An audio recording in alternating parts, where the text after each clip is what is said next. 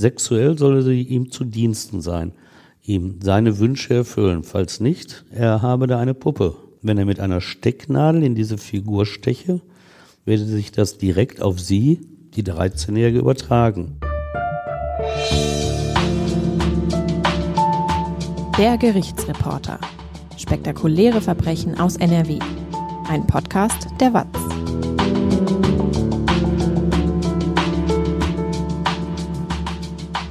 Hallo und willkommen zum Podcast. Ich bin Brinja Bormann und bei mir ist Stefan Wette. Hallo Stefan. Hallo Brinja. Du erzählst uns heute einen Fall, der zeigt, welche Macht Aberglaube haben kann.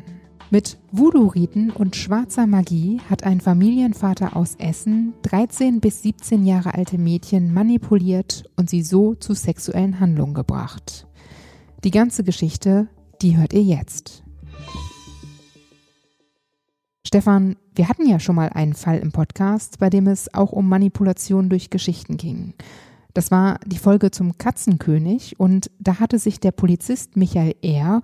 mit einer Geschichte von einer imaginären Kreatur dermaßen manipulieren lassen, dass er bereit war, einen Mord zu begehen, um die Menschheit zu retten.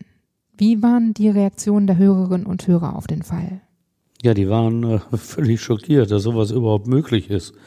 Und ich hatte ja damals darauf hingewiesen, dass der Katzenkönig-Fall zur Ausbildung unserer Jurastudenten auch seit 30 Jahren oder so äh, dient. Und die kennen das und sind auch immer noch sehr schockiert darüber. Wir hatten ja auch damals den Sirius-Fall noch angerissen. Das war so ähnlich, dass ein Mann, der nun erkennbar Erdenbürger ist, sich tatsächlich einer intelligenten jungen Frau gegenüber als äh, Bewohner des Planeten Sirius ausgeben kann und dass die sogar bereit ist, Selbstmord zu begehen, um von ihm mitgenommen zu werden zu seinem Planeten Sirius. Ja, fasst man sich ja auch an den Kopf, aber die menschliche Psyche ist halt für manche Manipulationen sehr empfänglich. Ja, und äh, wir aufgeklärten Menschen, wir, wir können da sicherlich den Kopf drüber schütteln, aber wie oft lassen wir uns denn vom Aberglauben leiten?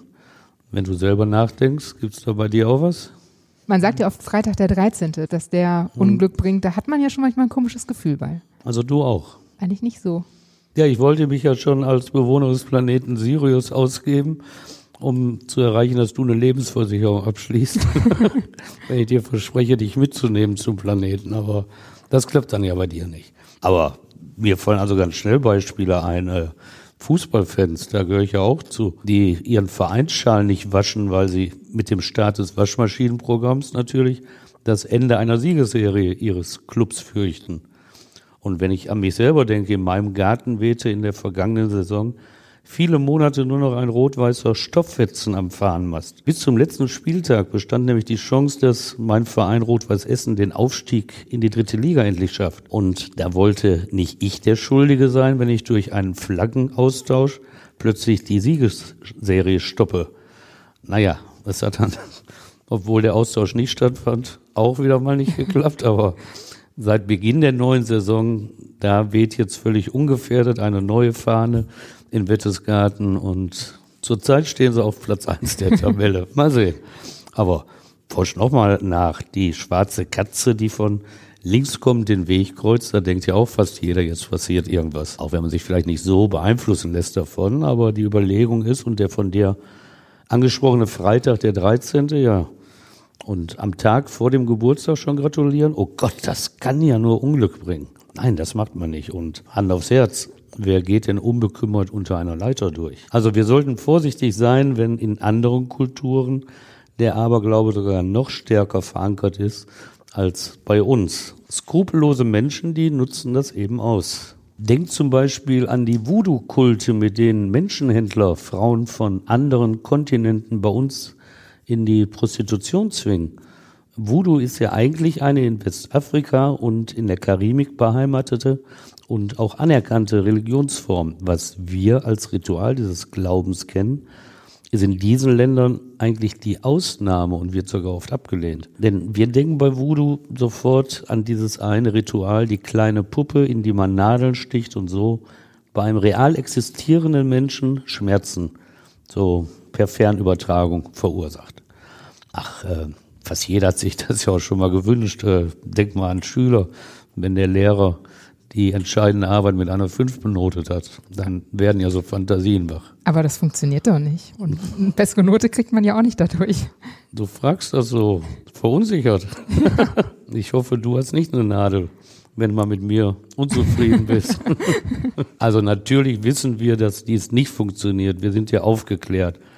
Aber die Frauen, die etwa in Nigeria angeworben werden, um nach Europa zu fahren, die wissen das nicht. Die haben ja auch einen ganz anderen Bildungsstandard als wir und einen ganz anderen kulturellen Hintergrund. Manchen von ihnen ist zwar klar, dass sie als Prostituierte arbeiten sollen, wenn man sie nach Europa bringt, aber keine von ihnen ahnt den Druck, die Ausbeutung durch Zuhälter und das alles unterstützt durch Voodoo-Rituale. Ich habe da selbst einige Prozesse mitgemacht, wo ich diese Frauen erlebt habe. Und der größte Prozess, den äh, habe nicht ich gemacht, sondern der lief 2019 am Landgericht Bochum. Und da endete dieser Strafprozess erst nach 84 Verhandlungstagen. Und dieses Verfahren erlaubte Einblick in die Strukturen einer Voodoo-Bande. Ein Nigerianer hatte gemeinsam mit seiner Frau viele, zum Teil minderjährige Frauen in seinem Heimatland angeworben und bevor sie sich auf den Weg übers Mittelmeer zu einem Bordell in Herne machten, mussten sie vor einem Voodoo-Priester den Juju-Schwur ablegen. Tierblut, Haare und abgeschnittene Fingernägel, das alles gehört zu der Zeremonie, damit der Popanz auch super wirkt.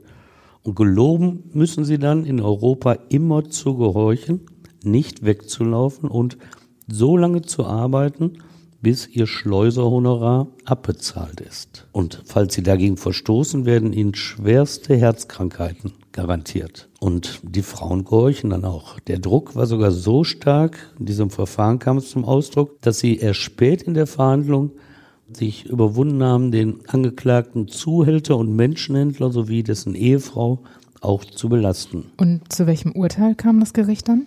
Acht Jahre Haft bekam der Hauptangeklagte, der die Frauen bei ihrer Arbeit in zwei Herner Bordellen kontrolliert hatte. Und im Grunde hatte der nach außen bieder wirkende Familienvater aus Essen, um dessen Taten es in dieser Podcast-Folge geht, nichts anderes gemacht als der nigerianische Zuhälter, der den Voodoo-Zauber selbst von Kindheit an kannte. Beide nutzten diesen faulen Zauber, um Macht auszuüben um eigene Interessen zu befriedigen.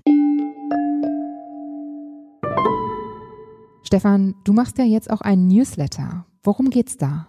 Ja, da kriege ich so den direkten Kontakt zu meinen Lesern und Hörern. Das ist ganz schön.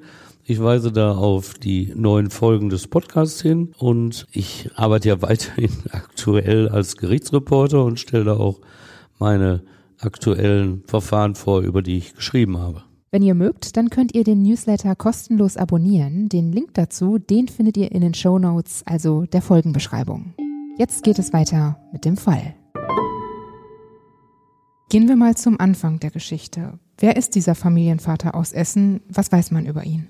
Also viel ist nicht bekannt geworden über das Vorleben dieses Angeklagten, der sich 1996 vor dem Essener Landgericht wegen sexuellen Missbrauchs von Kindern und Jugendlichen zu verantworten hatte, weil der damals 49 Jahre alte Mann, ich nenne ihn hier mit seinem Vornamen Karl Heinz, jegliche Schuld bestritt. Da ging es in der Verhandlung eben weniger um sein Vorleben, sondern vor der Jugendschutzkammer ging es fast ausschließlich um die Aufklärung der ihm vorgeworfenen Straftaten, also um die Frage, war er es oder war er es nicht. Was man weiß, ist, dass er Anfang 1947, zwei Jahre nach dem Zweiten Weltkrieg, zur Welt gekommen ist, und zwar in Essen. Aufgewachsen ist Karl-Heinz wohl im Essener Stadtteil Altendorf, damals geprägt von der riesigen Kruppfabrik und damit auch besonders stark betroffen von den Bombardierungen durch die Alliierten, die sich gegen die Rüstungskonzerne in Deutschland gerichtet hatten. Inmitten dieser Trümmerwüste wird es auch keine leichte Kindheit gewesen sein, aber sein Weg geht Karl-Heinz, trotz aller Widrigkeiten der Nachkriegszeit. Vorstrafen gibt es keine, die im Zentralregister vermerkt sind, als er 1996 vor Gericht steht. Eine Familie hat er 1976 selbst gegründet, da war er 29 Jahre alt. Und vier Kinder zieht er mit seiner Frau groß. Das Geld für die Familie verdient er als Taxifahrer. In der ersten Hälfte der 1990er Jahre tritt er einem Fanfarenchor bei. Dort ist schon einer seiner Söhne Mitglied und dort trifft Karl-Heinz auf einige der Mädchen, die er später sexuell missbrauchen wird. Sein Sohn ist uns mit einem dieser Teenager zusammen. Ungewöhnlich für eine eigentlich bodenständige Familie. Am 30. Juni 1994 ziehen Vater und Mutter samt einiger Kinder nach Rees am Niederrhein. Das ist nahe der holländischen Grenze. Einige Jahre lang hat Karl-Heinz dort auf einem Campingplatz ein Wohnmobil zu einem festen Haus umgebaut. Einen Palast wird er wohl nicht geschaffen haben. Sie leben dort auf engem Raum zusammen. Unweigerlich, ich nehme an, dir geht's auch so, gehen ja mittlerweile beim Stichwort Campingplatz die Gedanken zu den großen Missbrauchskomplexen Lüchte und Münster. Was genau ist da nochmal passiert? Ja, im ostwestfälischen Lüchte bei Paderborn da hatte ein alleinstehender Dauercamper über zehn Jahre lang mit Komplizen mindestens 29 Kinder sexuell missbraucht. Oder in Münster, da war die Gartenlaube in einer Schrebergartenanlage der Schauplatz zahlloser Verbrechen sexualisierter Gewalt an Kindern.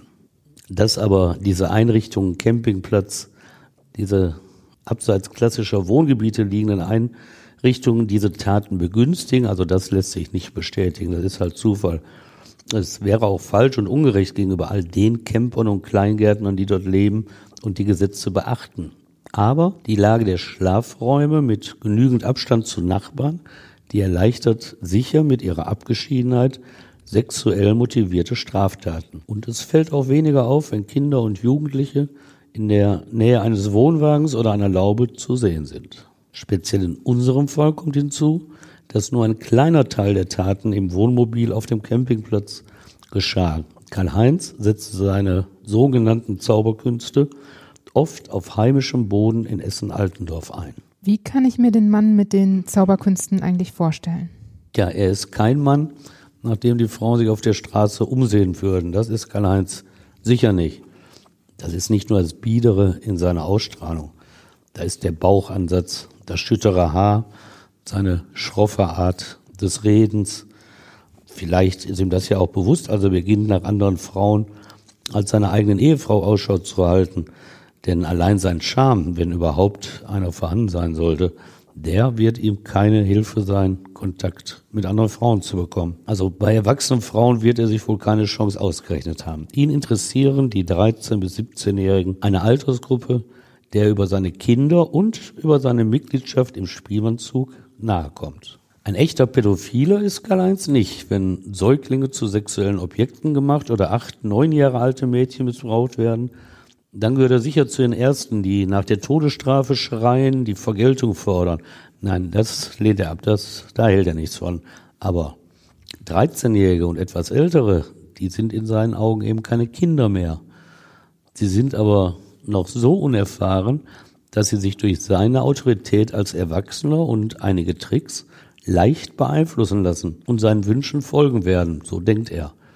Da muss er sich nur noch eine Strategie einfallen lassen, mit der er zielsicher seine Wünsche erfüllt bekommt. Bei vier Kindern, die in seinem Haushalt lebten, fiel es ihm leicht, mit jungen Frauen, also mit Mädchen, Kontakt aufzunehmen. Das war ja nichts Fremdes für ihn, denn der Nachwuchs, der brachte reichlich Gleichaltrige mit ins Haus. Und nachdem sein Sohn in einem Fanfarenchor ein Mädchen zur Freundin hatte, da trat Karl-Heinz dann auch selbst dem Verein bei. Es hilft immer, sich an die eigene Jugend zu erinnern. Wir fanden mit 14, 15 Jahren Lehrer toll, die sich mit uns auch privat trafen, über Gott und die Welt redeten und ein Bier mit uns tranken. Da fühlten wir uns ernst genommen, auf Augenhöhe, fast wie Erwachsene. Hast du mit deinen Lehrern Bier getrunken? Ja, sicher. Bei euch gab es das schon nicht mehr. Bei uns ne? gab es das nicht, ne? Nee, ich habe es auch bei meinen Kindern mitgekriegt, wie vor Klassenfahrten unterzeichnet werden muss, dass kein Alkohol getrunken wird. Und ich bin ja in 70er Jahren zum Gymnasium gegangen, da gab es so Vorschriften nicht und da kreiste dann das Bier auch während der Klassenfahrten und wir haben uns auch schon mal nachmittags und abends getroffen zu äh, Arbeitsgemeinschaften, wo die Lehrer dabei waren. Nee, das war alles eine andere Atmosphäre als heute. Ja, aber zurück jetzt, da fühlten wir uns eben ernst genommen, hatte ich vorhin erzählt. Und so war es auch bei den Vätern und Müttern unserer Freunde, wenn man mit den eigenen schon gar nicht mehr so viel zu tun haben wollte und die in Frage stellte. Dann hat man aber geguckt, was ist denn mit den anderen Erwachsenen, mit den äh, Eltern der Freunde. Da gab es natürlich auch die Unnahbaren, die über alles zu meckern hatten, was wir so anstellten. Mit denen wollten wir auch nichts zu tun haben. Aber da gab es auch die Kumpeltypen, die uns im Auto zum Auswärtsspiel von Rot-Weiß Essen mitnahmen die uns ein Bier und eine Pommes ausgaben und die nichts dagegen hatten, wenn wir rauchten. Und die Ältere, mit denen ich Kontakt hatte, nutzten das natürlich, was heißt natürlich, zum Glück nicht aus, um sexuelle Handlung einzufordern.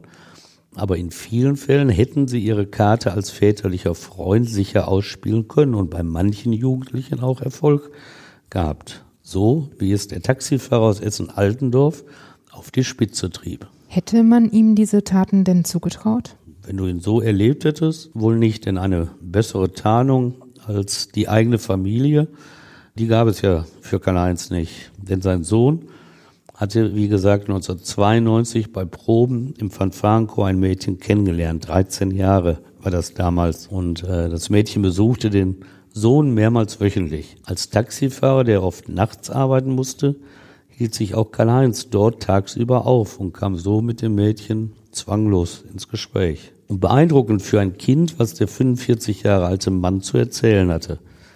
Er gehöre einer geheimen Sekte an. Das raunte er der 13-Jährigen zu.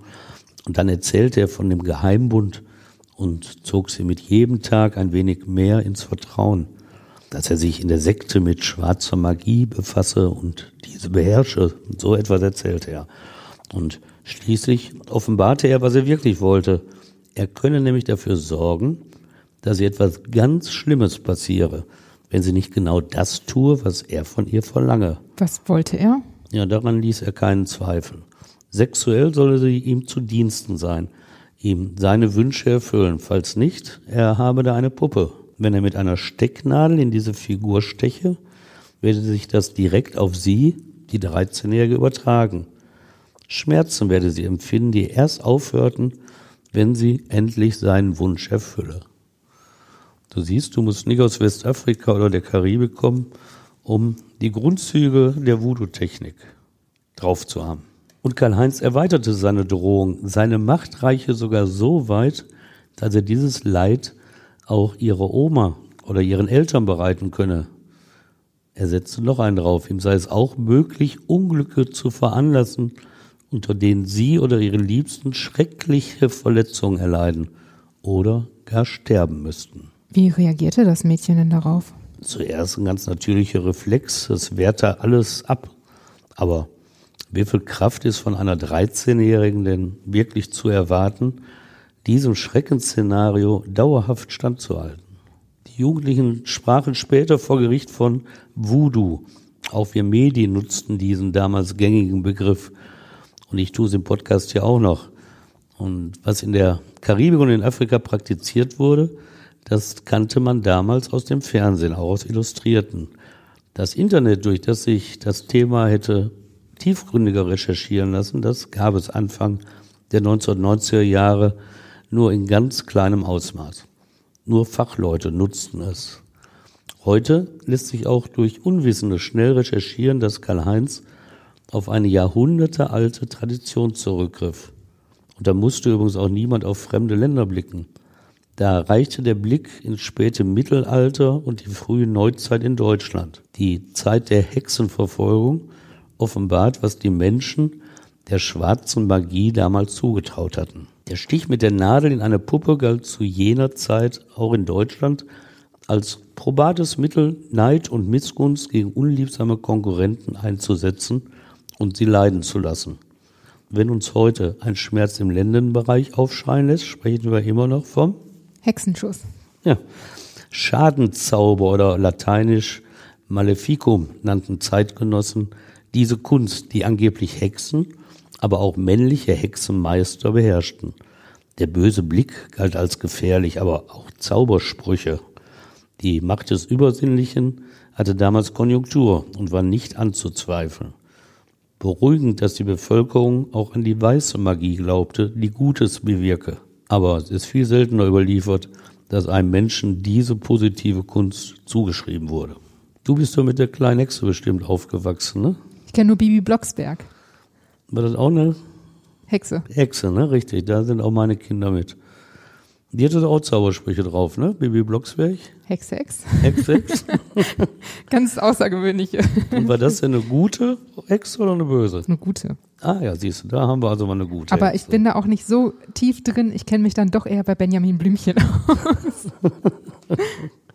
Na gut, dann wollen wir jetzt mal wieder zur wahren Geschichte zurückkehren. Karl-Heinz, diese These ist jetzt auch nicht gewagt, der wird keinerlei übersinnliche Kräfte beherrscht haben. Sein Wissen über die schwarze Magie, das wird er sich vermutlich aus einem Buch besorgt haben, in dem er während der Wartezeit in langen Nachtschichten als Taxifahrer gelesen hatte. Ihm gelang es so, nicht nur seinen Druck auf die 13-Jährige zu verstärken, er malte auch immer fantasievoller aus, was er ihr zufügen werde. Irgendwann gab sie nach. Wann kam es denn dann eigentlich zu den Taten? Regelmäßig kam es zu diesen Taten nach ihren Besuchen beim Sohn des Taxifahrers, denn freundlicherweise, so wirkte es jedenfalls, bot Karl-Heinz sich natürlich an, das Mädchen nach Hause zu fahren, damit es sicher zu seiner Familie zurückkehre. Und dabei lauerte die Gefahr für die anfangs 13-Jährige nicht irgendwo auf der Straße, dass böse Männer aus dem Busch kommen, sondern die Gefahr lauerte auf dem Fahrersitz. Auf dem Heimweg steuerte Karl-Heinz dann abgelegene Plätze an, fuhr in einen Feldweg, stellte seinen Mercedes auf einem Parkplatz ab oder fuhr am späten Abend zu dem in einem Waldstück gelegenen Eisenbahnmuseum in Bochum-Dahlhausen. Regelmäßig musste die 13-Jährige ihn an diesen Orten im Auto sexuell befriedigen. In seltenen Fällen nutzte er auch seine Wohnung in Essen-Altendorf, wenn dort niemand aus der Familie anwesend war. Die 13-Jährige war zwar sein erstes, nicht aber sein einziges Opfer. Nach und nach kam weitere hinzu. Der Kreis der Opfer wurde größer. Das lag daran, dass sein Sohn im Spielmannzug eine feste Freundin gewonnen hatte, die ihn regelmäßig besuchte und diese wiederum Freundinnen mitbrachte. Aber haben sich die Mädchen nicht gegenseitig gewarnt? Ja, das spielte dann aber keine Rolle, so wie ich das in der Hauptverhandlung vor dem Essener Landgericht erlebt habe.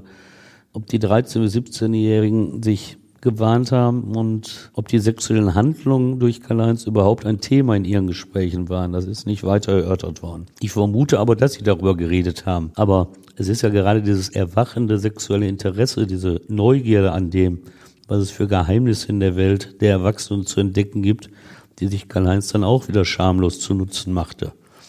Vielleicht werden sie auch gelacht haben, als sie von der angeblichen Verhexung gehört haben. Das könnte er mit ihnen nicht machen, da würden sie widerstehen.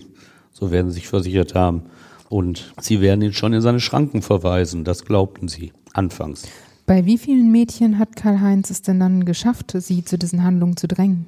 Einmal bei der 13-Jährigen, die er durch seine Drohung in seinen Bann gezogen hatte, aber es gelang ihm dann auch bei drei anderen Mädchen. Seine Suggestivkraft, die er aus der schwarzen Magie bezog, die entwickelte bei all ihnen denselben unheilvollen Einfluss. Auch ihnen spiegelte er vor, einer Geheimsekte anzugehören. Er forderte sie auf, dieser Gruppierung ebenfalls beizutreten. Dabei müssten sie seine Autorität anerkennen, denn er sei ein Meister, ein Meister der schwarzen Magie. Und auch ihnen erklärte er mit eindringlichen Worten, sicherlich untermalt von einem bösen Blick, sie müssten das tun, was er von ihnen verlange. Falls sie sich weigerten, werde ihnen Schlimmes widerfahren. Und wieder hatte er Erfolg. In der Anklage von Staatsanwältin Martina Sämann hieß es später, er verstand es, die Zeugin dahingehend zu beeinflussen, dass diese ihm glaubten und die von ihm ausgesprochenen Drohungen als ernstlich und realisierbar ansahen. Diese Angst der Zeuginnen nutzte der Angeschuldigte sodann zur Durchführung von sexuellen Handlungen. Zitat Ende. Karl-Heinz ging natürlich ein wenig subtiler vor, um zum Erfolg zu kommen. Im Sommer 1993 war er zunächst mit seinem Sohn, dessen 15 Jahre alter Freundin und einem weiteren 15-jährigen Mädchen auf dem Weg zum Campingplatz in Rees. Er fragte die jungen Frauen, ob sie bei schwarzer Magie mitmachen wollten. Sie nickten. Später beteuerten sie, dass sie gar nicht gewusst hätten, was das bedeute. Am nächsten Tag fuhr Karl-Heinz zurück nach Essen in seine Wohnung. Er log den anderen vor, er habe dort etwas vergessen. Dabei fragte er die Freundin seines Sohnes, ob diese ihn begleiten wolle. Sie stimmte zu. Charakterlich wird Karl-Heinz auf euch, auch auf dich, Brynja, wohl bisher keinen positiven Eindruck gemacht haben. Aber selbst die bisherige Hinterhältigkeit, die steigerte er, als er in der Wohnung ausgerechnet die Freundin seines Sohnes zu seinem Sexualobjekt degradierte. Unverblümt forderte er die 15-Jährige zum Geschlechtsverkehr auf, als er mit ihr allein in der Wohnung war. Und er sagte, die stelle eine Prüfung dar, um in die Sekte aufgenommen zu werden. Das Mädchen dachte an einen mehr als dummen Scherz und weigerte sich. Allein drohte der Schülerin und erinnerte an ihren Zigarettenkonsum. Falls sie sich weigere, werde sie in Kürze ein Raucherbein bekommen, das amputiert werden müsse. Dies liege zweifelsfrei in seiner Macht versicherte er der verängstigten Jugendlichen. Und hat sie ihm das geglaubt? Nein, sie weigerte sich weiterhin. Trotz dieser Drohung, aber ja, es bröckelte, sie war unschlüssig. Das könne ja jeder erzählen, hielt sie ihm entgegen. Das werde schon nicht passieren. Daraufhin griff Karl-Heinz zum Telefon, rief einen Mann an und reichte den Hörer an die 15-Jährige weiter. Der Mann stellte sich nicht vor, sagte aber eindringlich, sie solle das alles nicht auf die leichte Schulter nehmen und dann ganz deutlich, du musst tun, was er von dir verlangt. Wer war dieser Mann? Das weiß man bis heute nicht. Man weiß auch nicht, ob der selber profitierte davon und einen anderen Kreis von Mädchen hatte. Auf jeden Fall hat er ja sehr schnell reagiert, so wie Karl-Heinz es vorhergesehen hatte. Ich glaube nicht, dass Karl-Heinz das durch Magie beeinflusst hat. Und wie reagierte das Mädchen dann? Ja, das war jetzt zu viel für sie. Unter diesem Eindruck all dieser Drohungen da ließ sie es letztlich mit sich geschehen und Karl-Heinz bekam, was er wollte. Und er zeigte weiter Zielstrebigkeit, um die Mädchen gefügig zu machen. Im Grunde ist das, was heute mit Hilfe des Internets und der sozialen Medien geschieht, nichts anderes als das, was Karl-Heinz damals praktizierte. Heute begeben sich erwachsene Männer ins Netz und geben sich dort als 14-, 15-Jährige aus. Den Mädchen erzählen sie interessante Geschichten, schmeicheln sich ein oder drücken auf die Tränendrüse. Vor Gericht höre ich regelmäßig von diesen Aktionen der Männer, die so Mädchen in die Falle locken. Der nächste Schritt sind dann meist Nacktfotos der Jugendlichen, mit denen sie erpressbar sind und schließlich keine Möglichkeit mehr sehen, die konkreten Forderungen der Männer, die sich jetzt auch als Männer enttarnen, zurückzuweisen. Wobei der bessere Schritt ja eben wäre, sich Eltern oder Polizei anzuvertrauen. Aber das erfolgt dann leider nicht mehr. Man kann diese Abläufe gar nicht oft genug erzählen. Eltern, Lehrer und wer sonst noch Ansprechpartner für Teenager ist, die müssen rechtzeitig und eindringlich auf die Gefahren des Netzes hinweisen. Zitat, wenn du nicht tust, was ich will, stelle ich deine Bilder ins Netz. Das sind nämlich die Sprüche, mit denen die erwachsenen Mädchen zum Sex zwingen und davor sollte man warnen. Die Möglichkeit, die hatte Karl-Heinz aber damals ja noch nicht. Ja, aber er musste eben andere Möglichkeiten nutzen. Das gab es halt damals als Alternative. Als 15-Jähriger, klar, konnte er sich damals nicht tarnen, um sich ins Vertrauen seiner Opfer zu, einzuschleichen. Und so spielte er ihnen eben den ganzen Hokuspokus um seine schwarze Magie vor. Dass er über besondere Kräfte verfügte, machte er ihnen mit spiritistischen Sitzungen klar. So stellte er angeblich Kontakte mit Verstorbenen her. Da saß er mit ihnen an einem Tisch. Alle ließen ihre Hände über der Platte schweben und Plötzlich kreiste dank seiner Tricks und Überzeugungskraft der Tisch. Neben diesem Tischrücken praktizierte er auch das Verschieben eines Glases zu auf dem Tisch angebrachten Buchstaben des Alphabets. Und schließlich gelang es ihm sogar, auf dem Campingplatz einen Geist zu einem kurzen Besuch zu bewegen. Zumindest glaubten die Mädchen all das. Und er hatte einige Tricks auf Lage. Dazu gehörte es auch, mit Hilfe einer Kerze übersinnlich wirkende Schatten auf die Tapete seiner Wohnung in Altendorf zu werfen. Dann flüsterte er dem Mädchen zu, habe Einfluss auf einen weiteren Meister der schwarzen Magie. Dessen Aufgabe sei es, die von ihm ausgesprochenen Drohungen zu verwirklichen. Eine gewisse Menschenkenntnis besaß er sicherlich. Das kam schon in der Drohung gegen die rauchende Schülerin zum Ausdruck. Sie werde ihr künftiges Raucherbein amputiert bekommen. Oder er nutzte die Angst einer anderen 15-Jährigen aus, die an Leukämie erkrankt war. Ihr prophezeite er, sie werde an dieser Krankheit sterben, wenn sie nicht zum Sex bereit sei. Hat er die Mädchen denn wirklich nur mit all diesen Geschichten zu den Handlungen gebracht oder ist er auch gewalttätig geworden? Nein, gewalttätig wurde auch mal, aber es war schon die absolute Ausnahme. Angedroht hat er körperliche Gewalt ab und an aber meist kam er mit seinem faulen Zauber eben zum Zuge. Die Mädchen, die haben später im Ermittlungsverfahren eben berichtet, dass sie sich bei den sexuellen Handlungen oft vor dem alten Mann geekelt hätten. Und manchmal hätten sie trotz ihrer Angst vor seinen Flüchen und Verwünschungen die Kraft gehabt, sich ihm zu verweigern. Und dann, in diesen Fällen, habe er schon mal mit körperlicher Gewalt gedroht oder sie auch durchgeführt. So hatte sich sein Sohn bei einem Kartenspiel einmal dem Befehl seines Vaters widersetzt, mit einem der Mädchen, nicht mit seiner Freundin, Sex zu haben. Das hat er ihm befohlen? Das hat er ihm befohlen. Erst als Karl-Heinz dem Sohn lautstark sogar Prügel androhte, ging dieser mit dem Mädchen in ein Nebenzimmer der Wohnung zu sexuellen Handlungen, das auch bemerkt, kam es aber nicht. Hat er eigentlich seine eigenen Kinder auch zu sexuellen Handlungen mit ihm gedrängt? Also da ist nichts von bekannt geworden, dass er die missbraucht hat.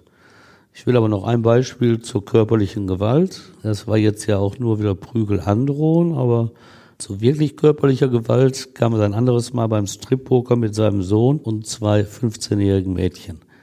Dieses Spiel passt ja eindeutig nicht zu schwarzer Magie, sondern verdeutlicht mehr die sexuelle Gier des Älteren. Das wird ja jedem deutlich. Und als eines der Mädchen verloren hatte und er als Gegenleistung Sex wollte, da weigerte es sich. Und da hat Karl-Heinz an ihren Haaren gerissen. Und erst nach diesem Ausbruch der Gewalt, da besann er sich wieder auf seinen faulen Zauber und drohte der 15-Jährigen mit einem Autounfall. Möglicherweise werde er auch einen Mann veranlassen, sie abzustechen solche Drohungen und wieder kam er dann zum Ziel.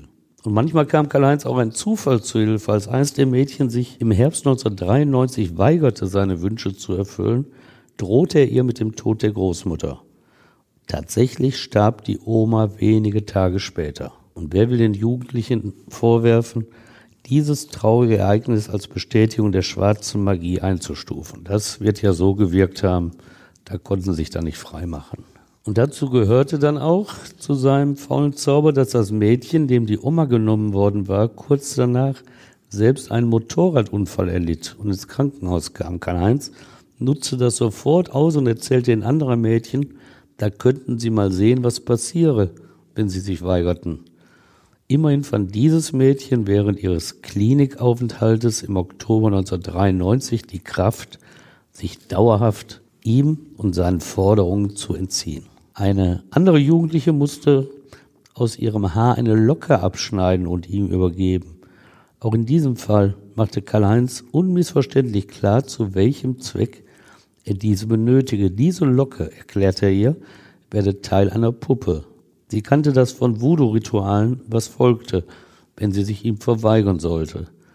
Er werde ihr Schmerzen bereiten, indem er Nadeln in diese Puppe stecke oder diese sogar verbrenne. Auch das glaubte die Schülerin und dachte dabei wohl an den Tod der Großmutter ihrer Freundin. Wie lange konnte er das mit den Mädchen machen? Fast zwei Jahre lang. So war der Anklagezeitraum. Sie wurden älter und nach diesen zwei Jahren, in der er es mit ihnen machen konnte, da gewann sie dann auch immer mehr Abstand zu ihm. Ein schwieriger, schmerzhafter Prozess. Oft weinten sie, wenn er wieder Sex einforderte. Der Ekel vor ihm und seinen Handlungen nahm im Laufe der Jahre nicht ab, er zu. Verzweiflung empfanden sie. Wie um Gottes Willen sollten sie sich lösen von ihm? Wieder das unbeschwerte Leben von Teenagern führen, ohne stets die sexuellen Gelüste eines alten Mannes befriedigen zu müssen. Haben Sie ihn eigentlich angezeigt? Äh, letztendlich ja. Aber bis dahin dauerte es noch ein wenig. Denn der faule Zauber der wirkte immer noch. Sie gingen nicht einfach weg und zeichneten ihn an, das wäre zu einfach gewesen, sondern sie baten ihn förmlich, sie bettelten, sie aus der Sekte zu entlassen. Zu stark war ihre Angst vor seinen magischen dunklen Kräften. Hatte er doch die Macht gehabt, den Motorradunfall herbeizuführen und die Oma sterben zu lassen. Bei einer willigte er ein, als sie die Sekte verlassen wollte und ihn um seine Erlaubnis bat. Aber so leicht sollte sie nicht gehen dürfen. Er sagte als Abschlussprüfung vor dem Verlassen des Geheimbundes müsse sie noch einmal zu sexuellen Handlungen bereit sein. Das sah sie ein und hoffte dann auf ein Ende. Aber sein Versprechen hatte keinen Bestand. Als sie ein anderes Mal in der Wohnung war, um ihren Freund zu besuchen, nutzte Karl-Heinz die erste Gelegenheit, als er mit ihr allein war und forderte wieder Sex. Sie verwies auf sein Versprechen, aber er ignorierte das. Nochmals pochte sie auf seine Zusage, sie habe mit der Sekte nichts mehr zu tun. Aber er sagte nur, wenn sie jetzt nicht mitmache, fange alles wieder von vorne an. Aber sein Zauber wirkte zu diesem Zeitpunkt schon nicht mehr. Sie rannte ins Bad und schloss sich ein.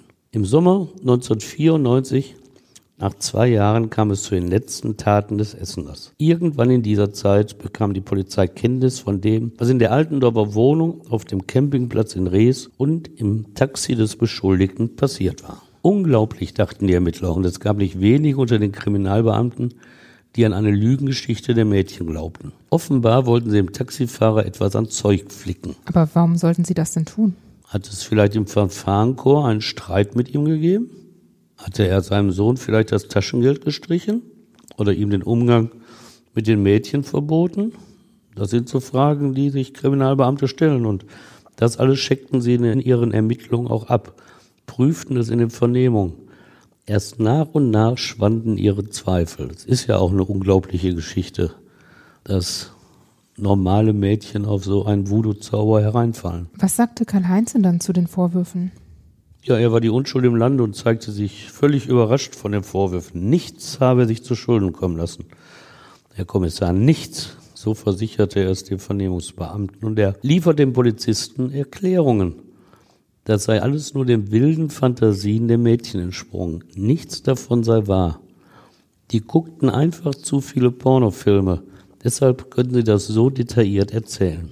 Konkret nannte er die Wohnung der Freundin seines Sohnes. Dort da war er sich sicher, hätten sie die Filme geguckt. Auch auf die schwarze Magie ging Karl-Heinz in der Vernehmung ein. Tatsächlich habe es in einem Fall die Vorführung magischer Kräfte gegeben. Schauplatz sei der Campingplatz gewesen. Dabei habe sich lediglich um normale Zaubertricks gehandelt, die nicht er, sondern einer seiner Söhne zur Freude der Mädchen vorgeführt habe. Dass er belastet wurde, auch dafür hatte er eine Erklärung. Die Mädchen hätten sich an ihm rächen wollen. Aber trotz Nachfrage der Polizei den Grund für diese Rache nannte er nicht. Ein Gericht musste also für Klarheit sorgen. Staatsanwältin Martina Sämann erhob Anklage. Am Montag, 4. November 1996, startet die Hauptverhandlung vor der fünften Essener Strafkammer. Es ist die Jugendschutzkammer. Vor dieses Gericht kommen die Fälle, in denen Kinder und Jugendliche mutmaßlich Opfer von Straftätern geworden sind. Diese Spruchkörper, so heißen Gerichte in der Fachsprache, gibt es an allen Land- und Amtsgerichten, die Strafverfahren verhandeln.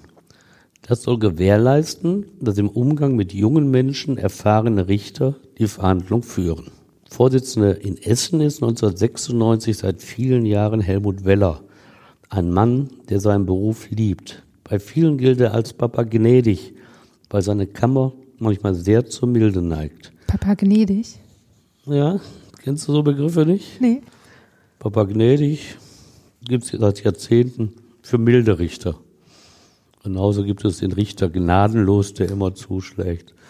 Ja, also bei vielen gilt er als Papa gnädig, wegen der oft milden Urteile, aber ich habe oft genug erlebt, dass die Juristen unter seinem Vorsitz zum Beispiel Sicherungsverwahrung verhängen. Und seine Gabe war es eben, gut zu erkennen, ob er hartnäckige Berufsverbrecher oder lediglich einmal Straftäter vor sich hatte. Da ist ja die Kunst überhaupt jedes Richtens. Hat es einer nötig, weggesperrt zu werden oder wird er auch so auf den rechten Weg kommen? Es ist ja zu einfach, immer nur Haut drauf zu fordern. Und von diesem Helmut Weller, dem Papa gnädig, habe ich viel gelernt, der mit kaum einem Richter ließ sich so tiefgehend über Sinn und Zweck des Strafsystems reden durchaus im Streit, aber im sachlichen Streit, also in einer Diskussion, haben wir uns oft ausgetauscht. Er war auch ein Mann, der nicht nur im Sitzungssaal die Aufmerksamkeit allein durch seine Erscheinung auf sich zog. Eine Eigenschaft, die ja dem Angeklagten in diesem Voodoo-Fall fremd war. Exemplarisch für Karl-Heinz, der ja nur mit faulem Zauber Macht über andere Menschen gewann, war der Auftakt des Prozesses. Mehrere Kameras und Fotografen standen im alten, längst abgerissenen Sitzungstrakt vor Saal C33. Sie filmten jeden, der im Lift vor der Saaltür hervortrat. Allein den Angeklagten entdeckten sie nicht. Warum nicht? Ja, er saß die ganze Zeit schon neben ihnen, direkt vor der Saaltür. Aber der untersetzte 49-Jährige mit dem schütteren Haar in seiner Joggingjacke, der hatte das Interesse der Männer und Frauen hinter den Kameraobjektiven eben nicht geweckt. Sie haben ihn schlicht übersehen. Irgendwie entsprach er nicht ihrer Vorstellung eines Sexgurus mit Voodoo-Ritualen. Laut Anklage hat der Taxifahrer aus Essen-Altendorf insgesamt vier Mädchen, 13 bis 17 Jahre alt, durch seine Voodoo-Drohungen zu sexuellen Handlungen mit ihm gezwungen. 89 Einzelfälle wirft Staatsanwältin Sämann ihm vor. In zwei weiteren auch Vergewaltigung. Karl-Heinz pariert das locker. Bei einem Geständnis dürfe er zwar auf Milde, auf Strafvermäßigung hoffen, so geht nämlich das Geschäft bei der Strafjustiz. Sie honoriert so die Reue und Einsicht eines Angeklagten, aber auch seine Bereitschaft, den Opfern die oft peinliche Vernehmung durch das Gericht zu ersparen. Und gesteht Karl-Heinz? Nein, er wählt den anderen Weg. Er will einen Freispruch, stellt deshalb die Mädchen als Lügnerinnen hin. Sein Verteidiger Klaus Beckmann wird ihm gesagt haben, dass ihn deshalb bei einer Verurteilung die volle Härte treffen wird. Aber er bleibt bei dem riskanten Weg. Alles sei falsch, sagt er über die Anklage. Die Mädchen hätten ihm etwas in die Schuhe schieben wollen. Richter Weller fragt ihn, aus welchem Grund sie ihn falsch belasten sollten. Hatten die was gegen sie, will er wissen? Aber eine Antwort darauf bleibt Karl-Heinz wiederum schuldig. Nach schwarzer Magie wird er auch gefragt, ob er einem Geheimbund angehöre, zu Hause eine Puppe mit Nadeln besäße. All das verneint der Angeklagte. Lediglich eines räumt er ein. Ich kann nur einige Kartentricks, sonst nichts. Eine nach der anderen vernimmt Richter Weller die vier Mädchen. Sie wirken alle recht kindlich. Und wie immer bei jungen Zeugen, sie ist ja die Jugendschutzkammer, verlässt Richter Weller die erhabene Richterbank, setzt sich auf einen Stuhl in ihrer Augenhöhe. Die Öffentlichkeit wird während dieser Vernehmung ausgeschlossen. Und glaubt das Gericht den Mädchen? Ja, so kann man das sagen. Schon zwei Tage später steht auch das Urteil fest. Die fünfte Strafkammer erkennt auf fünf Jahre Haft und sie bescheinigt den vier Mädchen die volle Glaubwürdigkeit. Richter Weller, der das Urteil begründet, nennt die Taten des selbsternannten Sexgurus, Zitat, eine sehr hässliche Geschichte. Das Gericht wirft ihm auch vor, die Psyche der Mädchen beschädigt zu haben. Nochmal Helmut Weller, er hat sie in einer Anspannung der Angst gehalten. Staatsanwältin Sämann hatte zuvor sogar fünfeinhalb Jahre Gefängnis gefordert. Ganz schön abgebrüht, so nannte sie den Angeklagten und umriss kurz seine Strategie. Ihm war bewusst, dass die Mädchen seine Drohung mit Tod oder Krankheit ernst nahmen. Ja, sicher war ihm das bewusst, sonst hätte er es nicht immer wieder eingesetzt. Auf das Hinterhältige im Verhalten des Taxifahrers ging auch Rechtsanwältin Gudrun Döring-Striening an. Sie vertrat eines der Opfer in der Nebenklage. Um seine sexuelle Gier befriedigt zu bekommen, habe er sich in das Vertrauen der Mädchen eingeschlichen. Danach erst hätten sie sein wahres Gesicht gesehen, das so ganz anders war als das vorherige. Zitat der Rechtsanwältin. Zuvor war für die Mädchen der nette Vater eines Freundes, der Kumpel aus dem Spielmannzug. Lediglich Verteidiger Beckmann kritisierte die Beweislage als sehr dürftig unterstellte dem Mädchen weiterhin die Unwahrheit gesagt zu haben. Zum Schluss wählte er einen etwas sehr schiefen Vergleich, indem er ihn mit dem mutmaßlichen Liebhaber der letzten russischen Zarin verglich. Er ist kein böser Rasputin, sagte Verteidiger Beckmann, der da nochmal eine andere Kultur ins Voodoo-Spiel brachte. Die Beherrschung der schwarzen Magie bescheinigte das Gericht dem Angeklagten nicht. Logisch. Aber ein wenig hellseherische Qualität, die besaß Karl-Heinz dann doch. Am Urteilstag hatte er seine Zahnbürste mit ins Gericht gebracht. Seine Zahnbürste? Ja, denn die konnte er gebrauchen. Am Ende des Urteilstages verkündete die fünfte Kammer einen Haftbefehl gegen den Campingplatz Guru. Sie ließ ihn von den Justizwachtmeistern direkt ins Gefängnis bringen. Und mit seiner Zahnbürste ging er dann in seine Zelle. Stefan, danke, dass du uns diesen Fall erzählt hast. Das habe ich gerne gemacht. Und auch euch danke fürs Zuhören. Wenn ihr mögt, dann bewertet uns auch gerne bei Apple Podcasts. Wir freuen uns da über euer Feedback. Gerne übrigens auch bei Instagram, YouTube oder auch per Mail. Und wir freuen uns natürlich auch, wenn ihr beim nächsten Mal wieder dabei seid. Bis dann. Ja, bis dann. Danke fürs Zuhören. Tschüss.